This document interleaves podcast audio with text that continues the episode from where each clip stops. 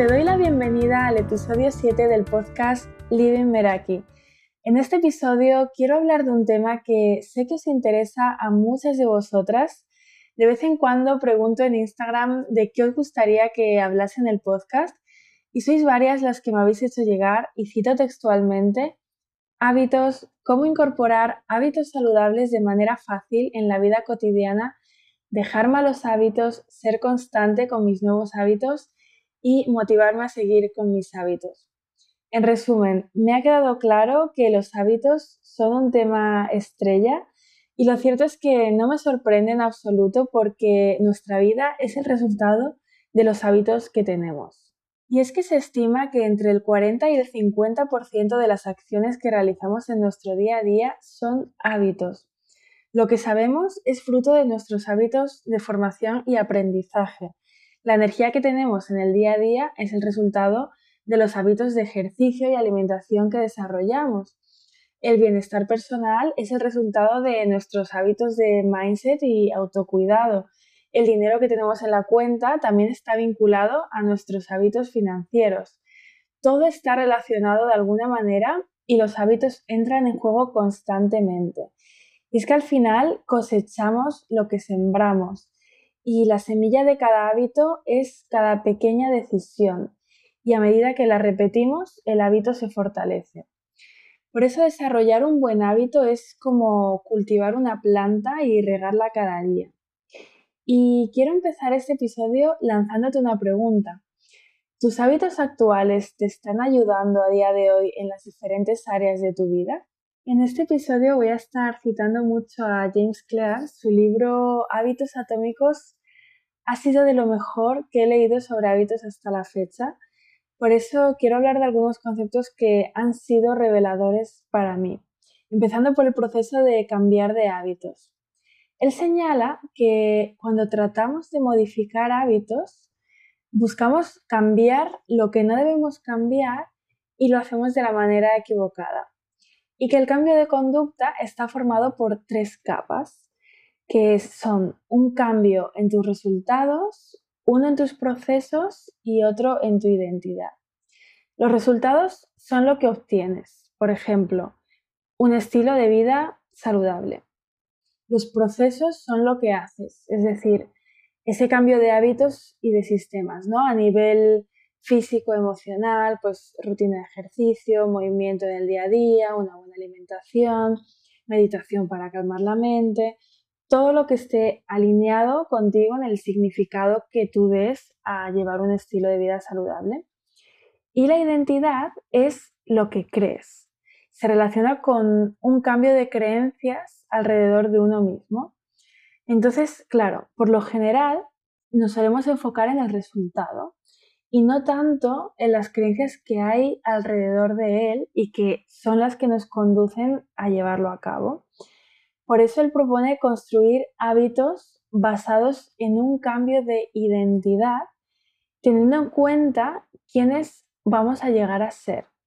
Y aquí entra en juego el lenguaje, porque al final el lenguaje es lo que da estructura a nuestro proceso de pensamiento el que sostiene nuestra conducta y, también la disposición ante la vida, porque no es lo mismo decir soy una persona que quiere llevar un estilo de vida saludable a decir soy una persona saludable o mm, estoy escribiendo un artículo a decir soy escritora o estoy creando un proyecto, mm, soy emprendedora. En nuestra mano está cultivar un nuevo lenguaje porque cuando tú te ves dentro de ese hábito, involucrada, pues naturalmente vas a hacer por mantenerlo. Y cuanto más repites el hábito, pues también más vas a reforzar esa identidad asociada a la conducta. Y mm, aquí hago un inciso sobre el tiempo que se tarda en incorporar un hábito. Seguro que habéis escuchado muchas veces que se tarda 21 días, pero esto no está comprobado que sea así. De hecho, hay un estudio hecho en Londres que mostró que eran necesarios 66 días para incorporar el hábito. Por eso aquí podemos cambiar la pregunta a cuántas veces tengo que repetir un hábito en lugar de medirlo en tiempo, en días.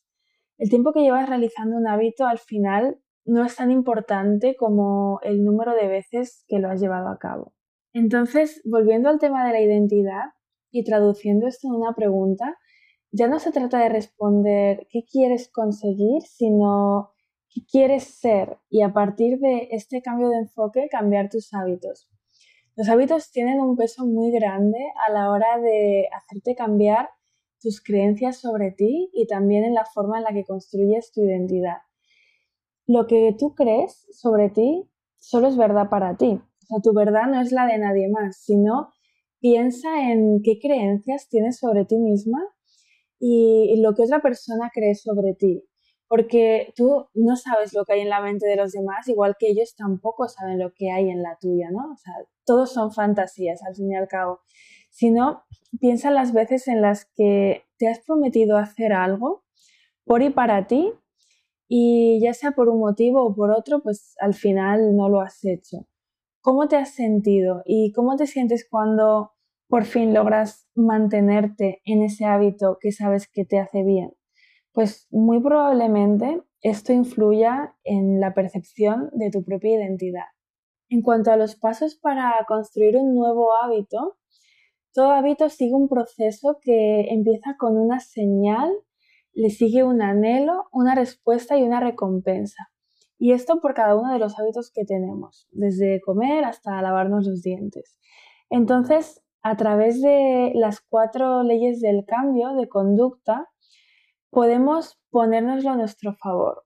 Y esto se consigue haciéndolo obvio, atractivo, sencillo y satisfactorio. Primer paso, hacerlo obvio.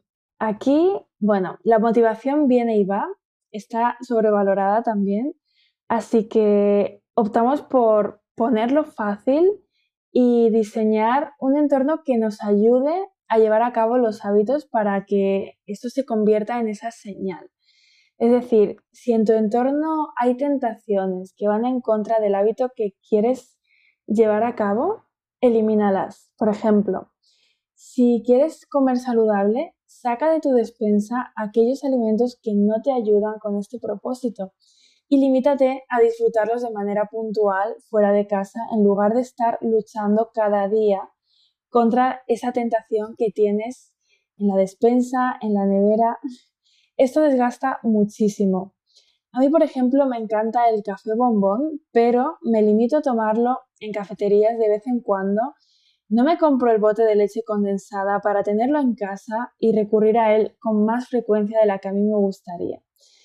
Aquí la esencia de esto es reducir la exposición a esas señales que van a desencadenar el que lleves a cabo un mal hábito. El segundo paso es hacerlo atractivo y es que cuanto más atractiva es una oportunidad, más probabilidades hay de formar ese nuevo hábito. Y lo que nos pone en marcha es anticipar la recompensa, que no obtenerla. No es lo mismo pensar, debo hacer esto, a pensar que tengo la oportunidad de hacerlo y además asociar esto con sentimientos positivos. Tendemos a adoptar hábitos similares a, tres grupos sociales. Uno es el de las personas más cercanas a nosotros, ya sea pues familia, amigos, compañeros, grupos más numerosos como es la sociedad en sí, y grupos poderosos, de aquellas personas que consideramos de éxito teniendo en cuenta la definición que nosotros tengamos de éxito. Por tanto, aquí la, la estrategia sería rodearte de personas que tengan los hábitos que tú quieras incorporar.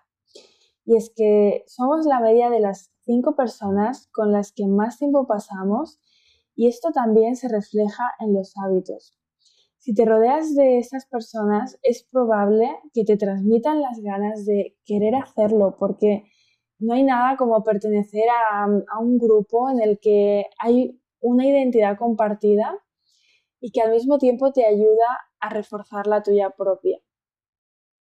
En nuestra naturaleza está el buscar pertenecer a una comunidad y adoptar hábitos que son naturales en el entorno en el que vivimos.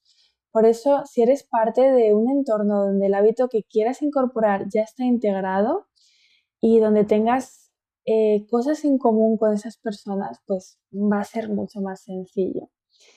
Si quieres llevar un estilo de vida saludable, siguiendo el ejemplo de antes, pues rodéate de personas que hacen ejercicio, que se cuidan, que, que no fuman, que si salen a cenar, por ejemplo, pues eligen un lugar con opciones sanas. ¿Por qué se forman comunidades de emprendedoras? Pues para salir de la cueva, para relacionarse, para compartir esos retos que plantea un emprendimiento, sentirse comprendidas, porque a lo mejor en su entorno cercano no encuentran esa comprensión. El hecho de ver que hay otras emprendedoras pasando por lo mismo, pues mm, les mantiene motivadas a seguir. El siguiente paso es hacerlo sencillo y aquí se trata de reducir la tensión que nos lleva a ese hábito. Seguro que has escuchado más de una vez que antes de ir al gimnasio dejes preparada la ropa, la bolsa, el agua. Pues bueno, esto es hacerlo sencillo. Y aplícalo a tu caso, siguiendo el ejemplo del estilo de vida saludable y pensando en la alimentación. Si quieres merendar sano y llegas a casa con muchísima hambre, Asegúrate de que tu nevera te reciba con un montón de fruta que ya has pelado, cortado el fin de semana. Es un ejemplo. Igual que con las comidas semanales, pues no es lo mismo planificar tu menú y preparar la comida con anticipación que dejarlo al azar y terminar bajando a la cafetería o al restaurante más cercano o pedir comida y que necesitemos tomar una nueva decisión que requiere de energía de nuestra parte y que de nuevo tengamos que lidiar con la tentación o tomar una decisión que no es la que queremos en ese momento. Y es que al final, por naturaleza, acabamos eligiendo la opción que requiere menos esfuerzo y si lo hacemos sencillo y la anticipación nos puede ayudar, pues crea un ambiente donde hacer lo correcto para ti sea más fácil. A mí, por ejemplo, planificar la comida de la semana y preparar el domingo eh, algunas cosas, decidir qué días voy a hacer ejercicio y también dejar preparado todo lo que necesito el día anterior, me ayuda. Tener el móvil en otra habitación cuando estoy trabajando y no quiero que nada me distraiga, me ayuda. Si lo tengo al alcance de la mano, pues probablemente alargue el brazo y lo coja más de lo que me gustaría. Entonces, me lo pongo fácil. Y el último paso es hacerlo satisfactorio. Y esto está relacionado con la recompensa. Hasta ahora, el hecho de hacer el hábito obvio, atractivo y sencillo nos ayudaba a ponernos en marcha la primera vez. Pero hacerlo satisfactorio nos va a ayudar a repetir ese hábito una vez más. La recompensa en este caso puede ser extrínseca, es decir, que tú la creas. Ejemplo, si me estudio estas 20 páginas, me voy a premiar con un capítulo de una serie esta noche. O intrínseca, que es el propio beneficio que el hábito en sí nos aporta. Y realmente es la que tiene más sentido, porque si queremos desarrollar un hábito, no suele ser porque sí. Si queremos un estilo de vida saludable, pues desarrollar los hábitos que nos mantengan en él es una recompensa, ¿no? O sea, tendremos más energía, estaremos más creativos, más relajados, enfocados. Pero bueno, aquí depende un poco del tipo de hábitos y del sistema de recompensas que tú quieras crear, teniendo en cuenta que la recompensa no entra en conflicto con tus propios hábitos. Si dices voy al gimnasio y me premio con un donut, pues no sería la idea. Sentir que estamos progresando, además, nos ayuda a darnos cuenta de que estamos en el camino que queremos estar. Y en ese sentido puedes hacer un registro de tu progreso de manera visual, ya sea llevando un tracker de hábitos en tu agenda, en tu ballet journal, en una aplicación móvil o en una pizarra que tengas a la vista en casa, ya que eso produce satisfacción, el ir marcando día a día el cumplimiento de cada hábito. Y todo este proceso de creación de hábitos también tiene su opuesto en el libro Lo desarrolla más. para terminar con los malos hábitos. En el caso de la señal, pues buscaríamos hacerla invisible. En el caso del anhelo, buscaríamos hacerlo poco atractivo. En la respuesta, hacerla difícil y en la recompensa, hacerla insatisfactoria. Una de las frases que más me ha llamado la atención del libro Hábitos Atómicos ha sido no te elevas al nivel de tus metas, desciendes al nivel de tus sistemas.